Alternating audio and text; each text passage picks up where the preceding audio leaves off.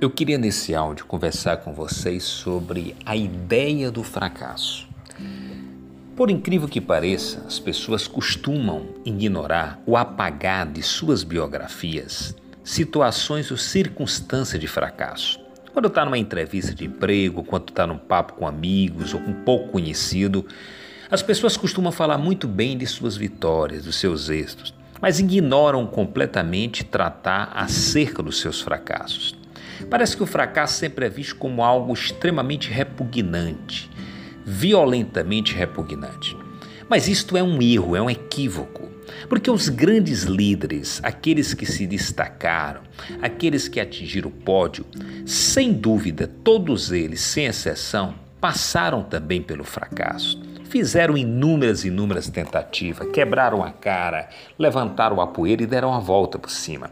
Porque, por incrível que pareça, as vitórias não nos ensinam tão quanto o fracasso. As vitórias terminam nos emudecendo, criando a soberba, a empáfia. Mas quando somos derrotados, quando estamos diante do fracasso, há um processo de aprendizagem muito mais efetivo, muito mais verdadeiro. As pessoas passam a se perceber como humanas dotadas de virtudes e defeitos. E a partir do fracasso, elas passam a repensar suas atitudes, suas ações, coisa que o vitorioso pouco se preocupa. Ele acha que tudo deu certo, continua fazendo da mesma maneira, não muda, não inova. O fracassado, quando não fica na superfície do fracasso, mas entende o fracasso como a dimensão de algo que precisa ser aprimorado, revigorado, revitalizado, redimensionado e redirecionado, é claro que aí esse fracasso toma um acento diferenciado. Ele passa a ser uma etapa, uma etapa preparatória para uma vitória mais consolidada, uma vitória mais amadurecida. Portanto, o fracasso nunca foi nem nunca será algo expugnável, algo que devemos abandonar da nossa biografia. Saiba que toda vitória passa pelo fracasso, porque o fracasso tem uma dimensão profundamente educativa.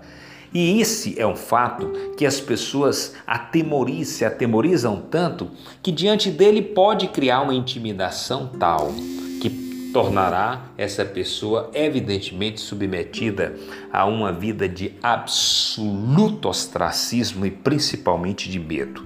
É claro que quando as pessoas não sabem ter maturidade diante do fracasso, elas terminam se perdendo pelo meio do caminho mas quando elas entendem que a sua biografia, aquela que vai levar a atingir os seus objetivos, a conquistar os seus projetos, passa necessariamente por momentos de turbulência e em alguns em especial o fracasso, ela vai entender o fracasso numa outra dimensão. Portanto, não apague da sua biografia o fracasso. Veja o fracasso como algo importante de quem tentou e ainda não conseguiu, mas que se tornou mais maduro, mais preparado, mais revitalizado e com certeza em breve será vitorioso. Uma noite boa para vocês e até o nosso próximo áudio.